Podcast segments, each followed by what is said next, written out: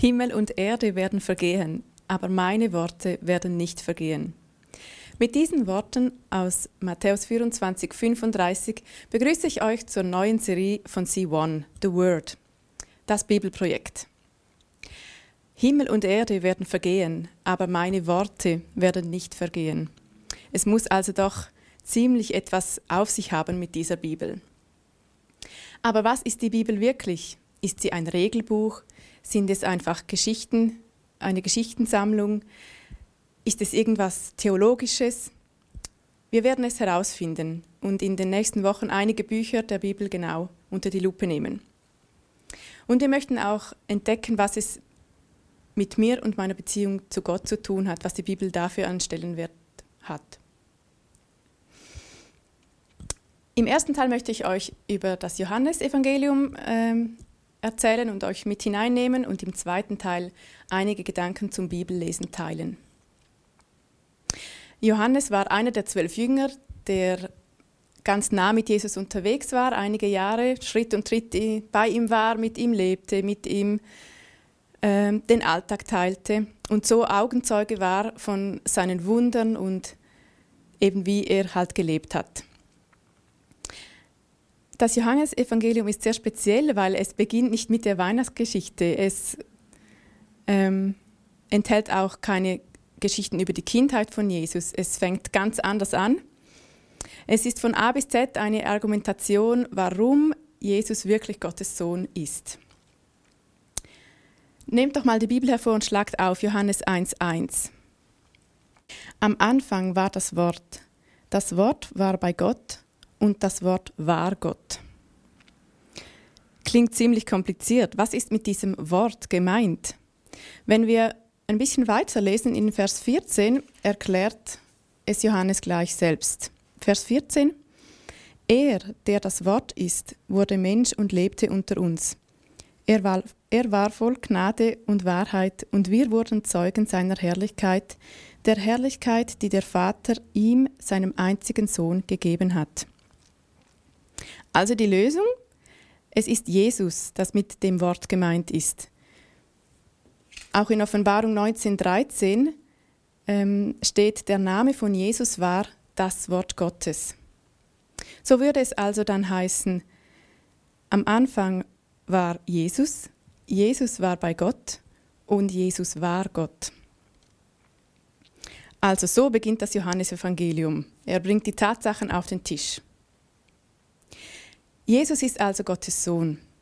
Können wir das glauben? Wir vielleicht eher, aber die Juden von damals waren sehr skeptisch. Sie kannten das Alte Testament und dort wurde häufig auf Jesus hingewiesen, auf den Retter, der kommen wird. Aber äh, sollte Jesus tatsächlich dieser versprochene Retter sein? Darum liefert Johannes, eben der Augenzeuge war, in den ersten Kapiteln viele Wunder, die Jesus gemacht hat. Er wollte es wie beweisen. Zum Beispiel das erste Wunder bei der Hochzeit, er verwandelte Wasser in Wein. Dann Heilungen von Gelähmten, von Blindheit, Vermehrung von Essen oder dann auch die Totenauferweckung von Lazarus. Also wollte, Johannes wollte zeigen, Jesus kann kein normalsterblicher Mensch sein. Nach diesen Wundern redet Jesus über sich selber, wer er ist. In den folgenden Kapiteln wird seine wahre Identität offenbart. Jesus sagt von sich selber immer wieder, ich bin das Brot des Lebens. Ich bin der gute Hirte. Ich bin der Weinstock. Ich bin der Weg, die Wahrheit und das Leben. Die Botschaft, dass Jesus wirklich Gottes Sohn ist, der Retter, der versprochene Messias, stieß damals auf gemischte Reaktionen. Einige waren völlig geflasht, sie beteten ihn an, sie folgten ihm nach. Andere waren eher irritiert, vielleicht auch erschreckt. Und wieder andere wollten ihn zum Schweigen bringen. Sie fanden es die Höhe, dass dieser Jesus behauptete, der Messias zu sein. Wie sieht es heute aus? Ich denke ganz ähnlich. Wenn mich heute oder ich heute jemandem sage, dass ich Christ bin oder dass ich gläubig bin, dann hat er schon mal ein Fragezeichen. Wenn ich dann im Gespräch auch noch darauf komme, dass ich regelmäßig eine Gemeinde besuche, dass es für mich normal ist, jeden Sonntag einen Gottesdienst in den Gottesdienst zu gehen, dann finden die mich sicher nicht mehr ganz hundert. Ich denke, die Zeiten haben sich geändert, aber die Herzen sind größtenteils hart geblieben. Genau das erklärt Jesus einem Pharisäer, das ist ein Gelehrter, namens Nikodemus.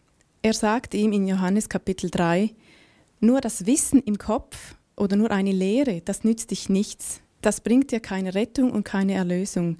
Es muss im Herzen eine Veränderung stattfinden. Johannes hat etwas sehr Wichtiges begriffen. Er sagt von sich selber in Johannes 21, 20, er sei der Jünger, den Jesus liebt. Also er wird geliebt von Jesus. Und Jesus erklärt das in Johannes 15, Vers 16. Nicht ihr habt mich erwählt, ich habe euch erwählt. Jesus macht also den ersten Schritt. Er liebt dich. Es war seine Entscheidung, dich zu lieben, sein Leben zu geben, um dich einzuladen, dein Leben mit ihm zu gehen. Und der zweite Schritt wäre jetzt deine Antwort.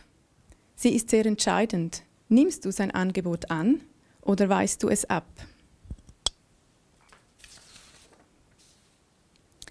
Glaubst du, dass Jesus Gottes Sohn ist? Glaubst du, dass er dich liebt? Glaubst du, dass er sein Leben für dich gegeben hat am Kreuz, damit du frei sein kannst? Glaubst du überhaupt?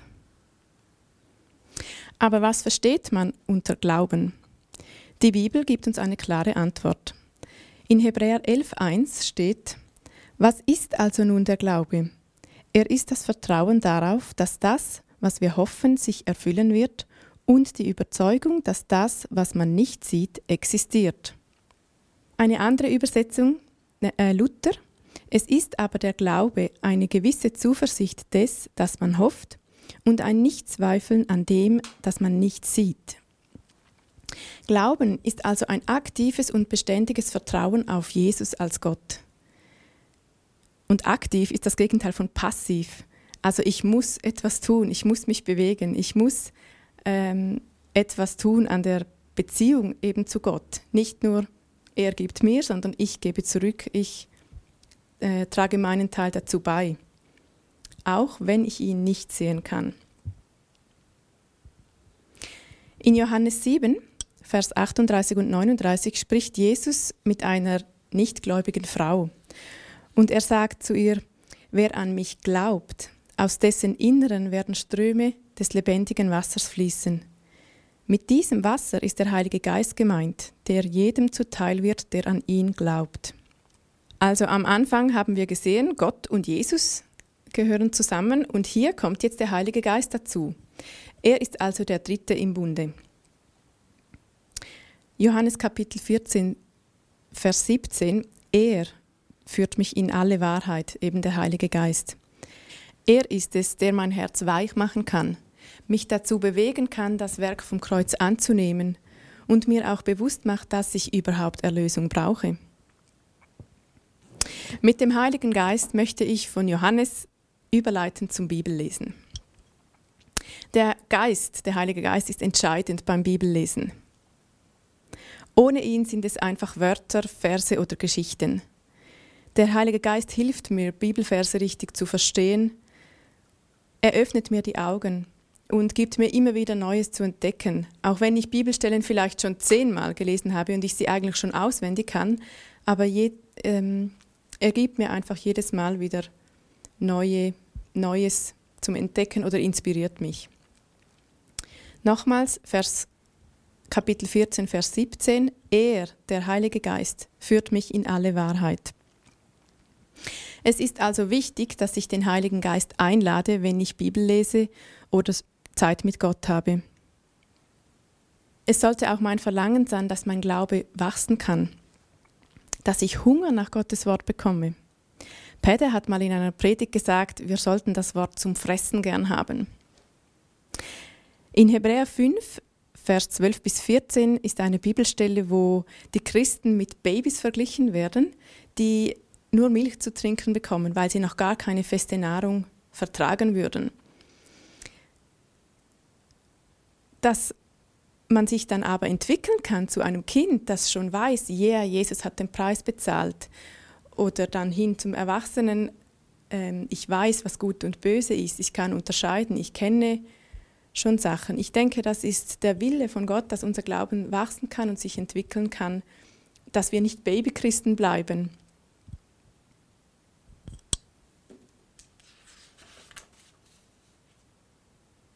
Und vor allem nicht stillstehen.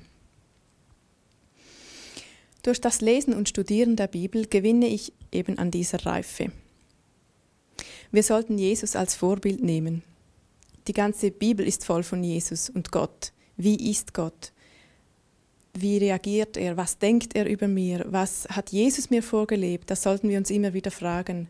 Und dadurch, dass wir eben im Wort forschen, erkennen wir immer mehr den Willen Gottes für unser Leben und stärken auch unsere Identität in Gott. Es ist wichtig und von Vorteil, wenn wir Verse oder Bibeltexte kennen, vielleicht sogar auswendig. Wir können diese Bibelworte für uns sprechen, laut aussprechen, zum Beispiel Psalm 23 sehr berühmt, der Herr ist mein Hirte, mir wird nichts mangeln. Oder zum Beispiel ähm, Psalm 91, wer unter dem Schirm des Höchsten sitzt, ähm, kenne ich, das ist mein Kampfvers, mein Konfirmationsspruch. Es gibt so Verse, die, die bleiben dir und es ist eben von Vorteil, wenn du sie kannst. Es hilft mir auch sehr im Alltag, wenn ich Bibelverse abrufen kann. Was ich sehr liebe, ist Psalm 121. Ich schaue auf zu den Bergen. Woher wird meine Hilfe kommen? Meine Hilfe kommt vom Herrn, der Himmel und Erde gemacht hat. Oder mein letzter Vers, den ich auswendig gelernt habe, jetzt in dieser speziellen Zeit, Jeremia 29, 11. Dort spricht der Herr, denn ich weiß, welche Gedanken ich über euch habe. Nicht Gedanken des Leides, sondern Gedanken des Heils, der Zukunft und der Hoffnung.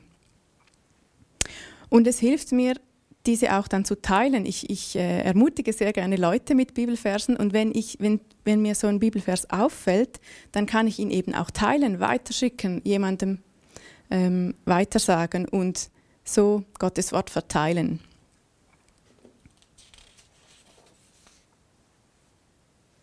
Auch in der Waffenrüstung in Epheser 6 wird das Wort Gottes erwähnt. Vers 17 Und nehmt das Wort Gottes euer Schwert, das der Geist euch gibt.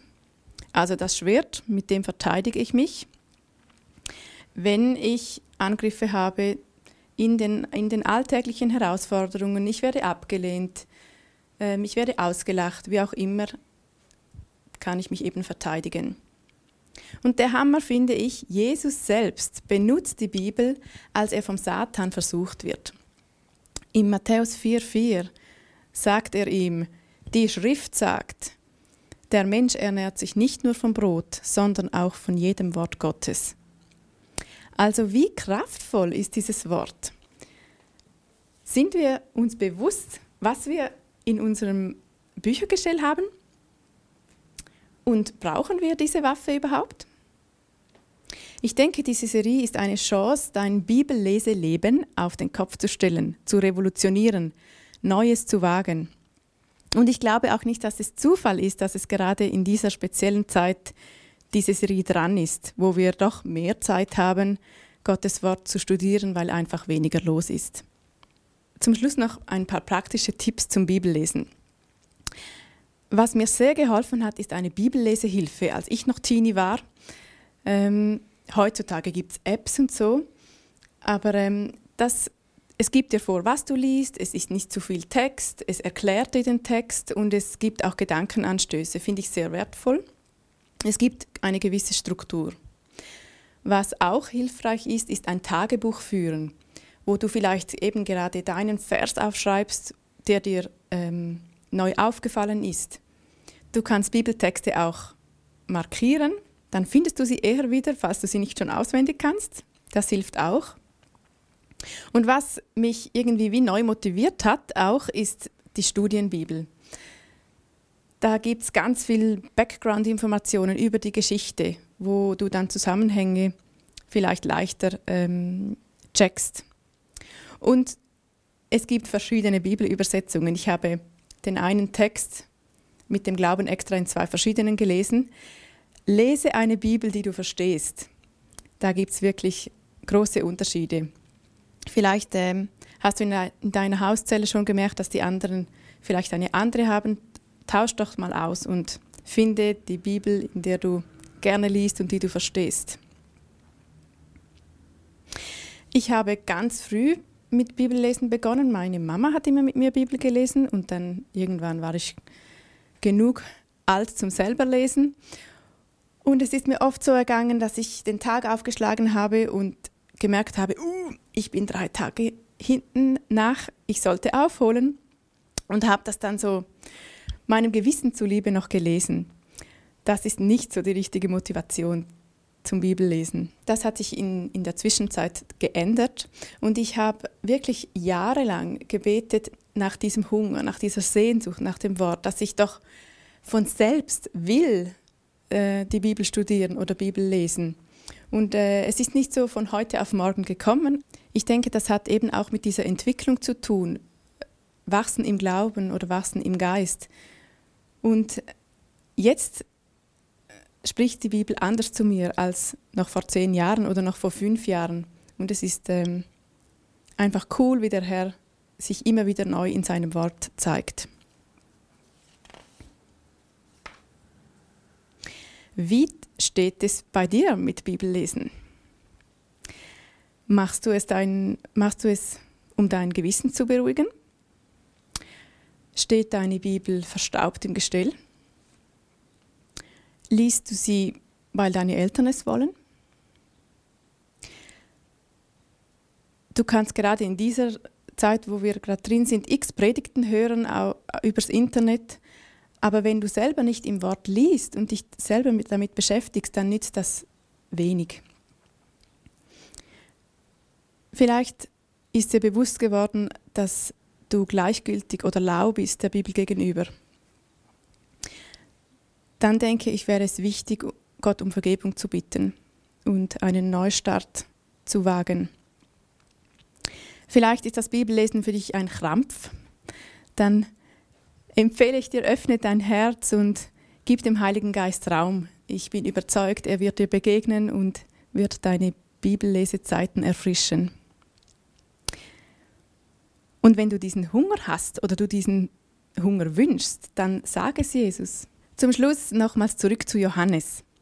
In Johannes 20, 31 und 32 schreibt er, die Jünger sahen, wie Jesus noch viele andere Wunder tat, die nicht in diesem Buch aufgeschrieben sind. Diese aber wurden aufgeschrieben, damit ihr glaubt, dass Jesus Christus ist, der Sohn Gottes, und damit ihr durch den Glauben an ihn in seinem Namen das ewige Leben habt. Glaubst du das? Es ist wichtig, dass du Jesus eine Antwort gibst, ihm einen Schritt entgegengehst, ihm dein Herz verschenkst und das Leben mit ihm leben möchtest. Egal welcher Punkt dich jetzt vielleicht angesprochen hat, ich möchte dich ermutigen, mit Jesus darüber zu reden, Vater im Himmel, ich danke dir für dein Wort, dass wir so privilegiert sind und es einfach haben dürfen und lesen können. Danke dir, dass du auch jeden siehst, du weißt, wo jeder steht, du kennst uns durch und durch und ich möchte dich bitten, dass du uns hilfst, Schritte zu tun, den Glauben aktiv, ähm, wieder aktiver zu werden, auch im Bibellesen. Ich danke dir für deine Gnade und Barmherzigkeit, die jeden Tag neu sind und möchte einfach jeden segnen. Amen.